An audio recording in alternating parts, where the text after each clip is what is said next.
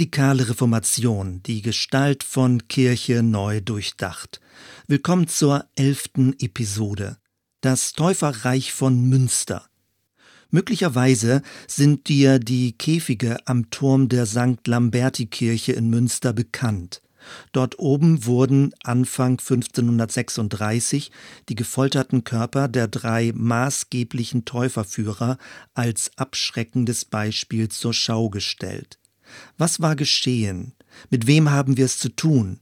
Und was waren die Gründe? Die Geschichte des Täuferreichs von Münster stellt sich in zweifacher Weise wie ein Religionskrimi dar. Zum einen sind da die sich überschlagenden historischen Ereignisse in den Jahren 1534 bis 1536. Zum anderen ist es die dunkel gefärbte Überlieferungsgeschichte dieser Geschehnisse. Erst in neuerer Zeit gelang es, das Täuferreich in Münster differenzierter zu betrachten und nicht mehr bloß als irrsinnigen Massenwahn zu begreifen. Bevor wir jedoch tiefer in das Thema einsteigen, eine Vorbemerkung. Häufig wird das Täuferreich von Münster mit den Bauernkriegen von Thomas Münzer in Verbindung gebracht. Beides war radikal und klingt ähnlich, deswegen muss es zusammengehören, meint man. Sicherlich haben die Gedanken von Münzer auch in Münster gewirkt. Tatsächlich sind es aber zwei unterschiedliche Linien. Thomas Münzer wirkte vorrangig in Thüringen und zwar in der Zeit zwischen 1520 bis 1525. Das Täuferreich von Münster dagegen formierte sich erst circa zehn Jahre später und war stark von Melchior Hoffmann und verschiedenen Täufern aus den Niederlanden geprägt. Wir nähern uns der Thematik in drei Schritten. Zunächst die groben Fakten, dann die über weite Strecken negative polemische Geschichtsdarstellung und als drittes der Versuch einer Differenzierung. Erstens grobe Fakten. Einer der Hauptfiguren war der Prediger Bernhard Rottmann. Ab 1529 trat er an die Öffentlichkeit und begann das lutherische Evangelium im Umland von Münster zu verkündigen. Im weiteren Verlauf genoss er auch innerhalb der Stadt immer mehr das Ansehen eines Reformators. Er predigte gegen die Verführung durch die katholischen Priester, gegen Totenmessen, das Fegefeuer, die Werkgerechtigkeit, gegen Anrufung der Heiligen und die Bilderverehrung. Anfang 1533 wurde der Stadtrat evangelisch. Die geistliche Autorität verlagerte sich von den Priestern auf die Laien. Rottmann stand eine Restitution vor Augen. Er wollte nach der Phase des katholischen Abfalls eine christliche Neuordnung nach biblischem Vorbild aufbauen. Ein Jahr später, Anfang 1534, kam der Prophet Jan Matthys als Abgesandter der niederländischen Täuferbewegung nach Münster.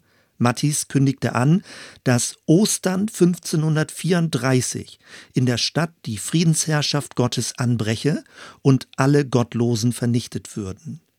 Als Zeichen des endzeitlichen Glaubens sollten sich alle taufen lassen. Andersgläubige flohen oder wurden vertrieben. Weil Münster aber als Zufluchtsstadt für täuferisch Gesinnte galt, kamen viele aus dem katholischen Umland und den Niederlanden angereist. Die Stadt hatte damals circa 8 bis 9.000 Einwohner, zwei bis zweieinhalbtausend waren Flüchtlinge aus anderen Regionen, wo die Täufer verfolgt wurden.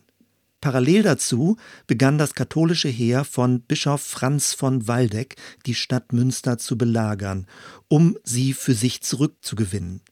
Unter dem Eindruck der Bedrohung wechselte der Münsteraner Stadtrat von evangelischen Reformen zu täuferischen Ansichten. Weil von den Täufern eine Invasion des katholischen Bischofsheeres befürchtet wurde, fingen die Einwohner an, sich militärisch zu rüsten. Als dann aber das Erscheinen Christi ausblieb und das erwartete Gericht Gottes nicht hereinbrach, zog Mattis im Kampf vor die Stadt und starb. Von nun an übernahm der niederländische Schneider Johann Bockelson aus Leiden oder kurz Jan van Leiden die Führung der Täufergemeinschaft nachdem sich die verbliebenen Münsteraner mehrfach erfolgreich gegen einen Sturm der katholischen Belagerer gewehrt hatten, wurde Jan van Leyden als neuer König David ausgerufen. Mit der Zeit brach eine Hungersnot aus. Die Führung der Stadt wurde immer rigoroser und nahm die Gestalt einer religiösen Militärdiktatur an. Es kam zu öffentlichen Hinrichtungen, Gütergemeinschaft und die Vielehe wurde eingeführt. Nach anderthalb Jahren Belagerung wurde Münster im Juni 1535 vom Heer des Bischofs eingenommen. Viele Täufer, Männer und Frauen wurden hingerichtet. Die drei verbliebenen Oberhäupter Jan van Leyden, Bernd Krechting und Bernd Knipperdolling wurden für ein halbes Jahr gefangen gehalten, besiegt dem Umland präsentiert und gefoltert. Im Januar 1536 wurden sie am Fuße der Lambertikirche grausamst gequält und hingerichtet. Zur Abschreckung hängte man ihre Leichen in die Täuferkörbe an den Kirchturm. Münster war wieder katholisch geworden. Zweitens. Negative Geschichtsschreibung und Polemik. Die verhängnisvollen und sich überstürzenden Ereignisse wurden über viele Jahre mit den schlimmsten Begrifflichkeiten gebrandmarkt. Martin Luther nannte es den aufrührerischen Geist von Thomas Münzer. Man sprach von Wahnsinnigen, von Raserei, von Ausschweifung, vom selbstherrlichen Pomp des Königs, von ekstatischem Auftreten der Propheten. Später fielen Begriffe wie blutige Farce, schrecklicher Spuk, Aktionsfeld religiöser Fanatiker und krimineller Aufrührer. In westlicher Propaganda im 20. Jahrhundert diente es sogar als Feindbild gegen eine drohende kommunistische Herrschaft. Letztendlich galt das, was in Münster geschah, als rätselhaft, irrsinnig und teuflisch. Unmittelbar nach der Eroberung der Stadt kam es zu einer Verfolgungswelle gegen Täufer im ganzen Land, insbesondere im Süden. Die Obrigkeiten taten alles dafür, dass die täuferische Gesinnung ein für allemal ausgerottet würde und sich eine solche Schreckensherrschaft nicht wiederholen sollte. Diese Sicht hat in den vergangenen Jahrhunderten zu weiten Teilen das Urteil über sogenannte Wiedertäufer bestimmt, Münster galt als entgleiste Reformation, als böse Fratze und innerste Dynamik von gefährlichen Täufersekten.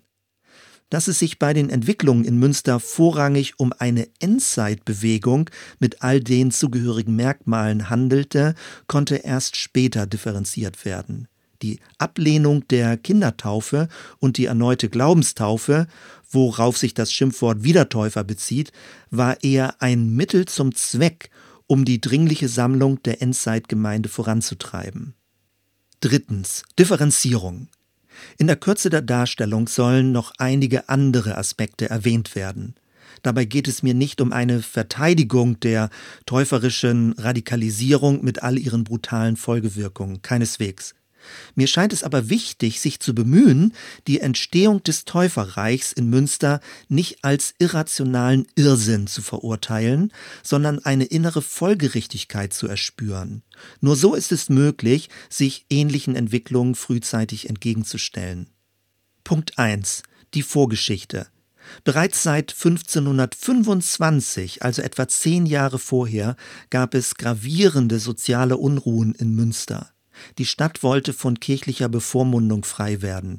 Die Handwerksgilden befanden sich auf Konfrontationskurs zu den wirtschaftlich produzierenden Klöstern. Über Jahre gärte es.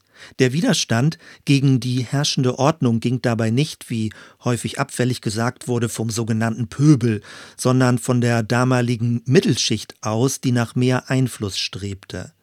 Das war der soziale Kontext und Nährboden, auf dem sich die religiösen Ideen radikalisierten. Punkt 2. Offizielle Wahlen. Innerhalb der Stadt gab es grob gesagt drei widerstreitende Parteien, die jeweils unterschiedlichen theologischen Positionen zuneigten. Zum einen der Klerus als katholische Seite, als zweites der Stadtadel im Rat der Stadt, der eher evangelisch war, und als drittes die Handwerksgilden, die im weiteren Verlauf zur täuferischen Position neigten. Die besondere Art der Münsteraner Verfassung machte es möglich, dass die ursprünglich katholische Stadt zunächst lutherisch, dann eher zwinglianisch und später täuferisch wurde. Es geschah auf regulärem Wege durch offizielle Wahlen. Es war kein Militärputsch. Punkt 3. Friedliche Täufergemeinden. Vor der Belagerung durch die bischöflichen Heere und bevor der Prophet Jan Mattis in die Stadt kam, traf sich die Täufergemeinschaft zurückgezogen und friedlich in kleinen Gruppen. Der Umschwung ins Militärische geschah unter dem Eindruck der äußeren Bedrohung und der notwendigen Verteidigung. Zugleich wurde das Vorgehen religiös mit dem Gericht über die Gottlosen begründet. Punkt 4. Notstandsordnung. Plünderung und eine teilweise erzwungene Gütergemeinschaft waren nicht Anzeichen von chaotischen Zuständen. Im Gegenteil. Viele politische, soziale und militärische Entscheidungen machten durchaus Sinn vor dem Hintergrund einer unbestimmten Belagerung von außen, der Unterbringung und Versorgung vieler Flüchtlinge und dem notwendigen Überlebenskampf im Innern der Stadt. Fünftens Polygamie selbst der so seltsame Bruch mit den damaligen gesellschaftlichen Konventionen und die Einführung der Vielehe hatte eine gewisse Folgerichtigkeit. In der Stadt gab es zwei bis dreimal so viele Frauen wie Männer. Entsprechend der endzeitlichen Prophetentheologie war es nötig, dass sich jede Frau vor der Wiederkunft Christi in einer häuslichen Ordnung befand und einem Mann quasi als irdischem Haupt unterstand. Punkt 6. Vertreibung der Andersgläubigen. Ohne eine solche Vorgehensweise in irgendeiner Weise auch nur ansatzweise zu rechtfertigen, muss bedacht werden, dass so ein Umgang damals gang und gäbe war. Auch in katholischen oder lutherischen Regionen wurden Andersgläubige verfolgt, gefoltert, vertrieben oder hingerichtet. Münster war die erste Stadt, in der Täufer politisch an die Macht kamen. Damit wurde sie zur Hoffnung und zum Zufluchtsort für viele Taufgesinnte, die anderswo verfolgt wurden. Als Ausdruck einer ernsthaften Erwartung sollte die Stadt von Unglauben und Sünde gereinigt werden. Nur so würde die baldige Wiederkunft Christi stattfinden können. Fazit. Wenn man versucht, sich ein wenig in die innere Logik der Entstehung des Täuferreichs hineinzuversetzen, mag es noch bedrohlicher wirken. Vieles ist dann nicht mehr irrsinnig, sondern in gewisser Weise sogar sehr intelligent, aber eben unter anderen Voraussetzungen. Wenn es also nicht einfach nur religiöser Massenwahn war, den es auszurotten galt, oder nur ein Unfall der Geschichte, der als Sonderfall beiseite gestellt werden kann, was folgt dann daraus? Dann wird es wichtig, religiös-biblische Muster zu erkunden, die in Kombination mit sozialer Unzufriedenheit und günstigen politischen Konstellationen zu einer verhängnisvollen Kettenreaktion mit katastrophalem Ausgang führen können. Die apokalyptische Stimmung und die Erwartung des Weltendes war nicht das Besondere in der Münsteraner Geschichte. Auch die Hoffnung auf ein unmittelbar bevorstehendes, diesseitiges, kommendes Reich Gottes war nicht spezifisch. Das gab es auch an anderer Stelle, wie wir bereits gesehen haben. Offenbar gab es in Münster aber einen Umschlagspunkt, von wo aus sich das passive Abwarten der Wiederkunft Christi in ein aktives Vernichten der Gottlosen verwandelte. Es kam zu einem übersteigerten Sendungsbewusstsein und einem extremen Dringlichkeitsempfinden in Anbetracht eines unmittelbar bevorstehenden Datums. Dieses Datum wurde durch prophetische Deutung von Zeitzeichen postuliert. Alle Beteiligten erlebten sich in einem herausragenden und alles entscheidenden Moment der Geschichte – der Ausgang hing dabei von ihrer totalen Hingabe und Aufopferung ab, in völliger Bindung an einen quasi messianischen Führer. Mit der Vergangenheit und mit allen damit in Zusammenhang stehenden Ordnungen sollte gebrochen werden, und die Zukunft wurde als direkt bevorstehender Einbruch des Neuen erwartet. Die Zeit verdichtete sich für alle Auserwählten zu einem Punkt der göttlichen Unmittelbarkeit. Es war eine totale Erwartung des Göttlichen im Jetzt des Sichtbaren. Letztendlich alles Kennzeichen einer aufgeladenen Endzeitbewegung. Zum Schluss wieder Anregungen und Fragen. Erstens. Umschlag in Gewalt. Das Täuferreich in Münster ist ohne Frage ein abschreckendes Beispiel für religiöse Gewalt. Man sollte die Verurteilung von religiöser Gewalt aber nicht auf Extrembeispiele wie diese beschränken. An sich ist es ja gut, von einer konkreten Hoffnung für diese Welt motiviert zu sein, aber welche theologischen Muster führen zu einer Art von zwanghafter Dringlichkeit? Ab wann wird man von einem demütigen Mitarbeiter Gottes zu einem gewaltbereiten Vollstrecker gegen das Böse? Wird konsequent gelebte Religion immer totalitär? Wann schlägt eine friedfertige Grundhaltung in die Unterdrückung Andersgläubiger um? Fragen, die sich nicht leicht beantworten lassen. Das Ende des Täuferreichs in Münster führte zu einer breiten Verunsicherung und Diskussion in den späteren täuferischen Strömungen. Letztendlich wurde daraus eine grundlegend reflektierte und konsequent friedensethische Position entwickelt, die gerade in heutiger Zeit immer mehr an Relevanz gewinnt. Zweitens und letztens verzerrte Geschichtsschreibung. Bei allem, was bei den Ereignissen in Münster zu verurteilen ist, sollte Folgendes im Gedächtnis bleiben. Das historische Bild wurde lange Zeit aus den polemischen Flugschriften der Kritiker abgeleitet. Münster galt als abschreckendes Beispiel sondergleichen. Ernst Laubach, Historiker und ausgewiesener Kenner der Geschichte von Münster, meint, solange in Deutschland und Europa die Monarchie bzw. der absolute Fürstenstaat die unangefochtene Staatsordnung war, konnte ein Konflikt zwischen einer Stadt und ihrem Stadtherrn aus welchen Ursachen auch immer nur als Aufruhr interpretiert werden. Zitat Ende.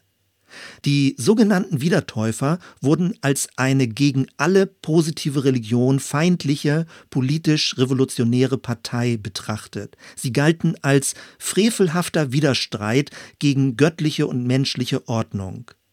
Ein solch vernichtendes Urteil wird den historischen Ereignissen aber nicht gerecht.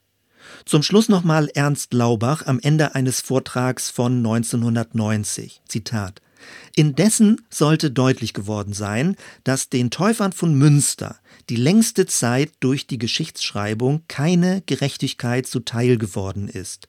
Wohl haben sie mit dem Glauben, Christus werde in dieser Stadt wiederkehren, geirrt. Mit ihrem Streben, ihm die Städte dafür auch mit Waffengewalt freizuhalten, mussten sie scheitern. Wohl gibt es auch in ihrer Geschichte dunkle Punkte, Böses, Erschreckendes. Aber es kann nicht unsere Aufgabe sein, sie immer noch mit den Maßstäben der damals Herrschenden oder Tonangebenden zu verurteilen.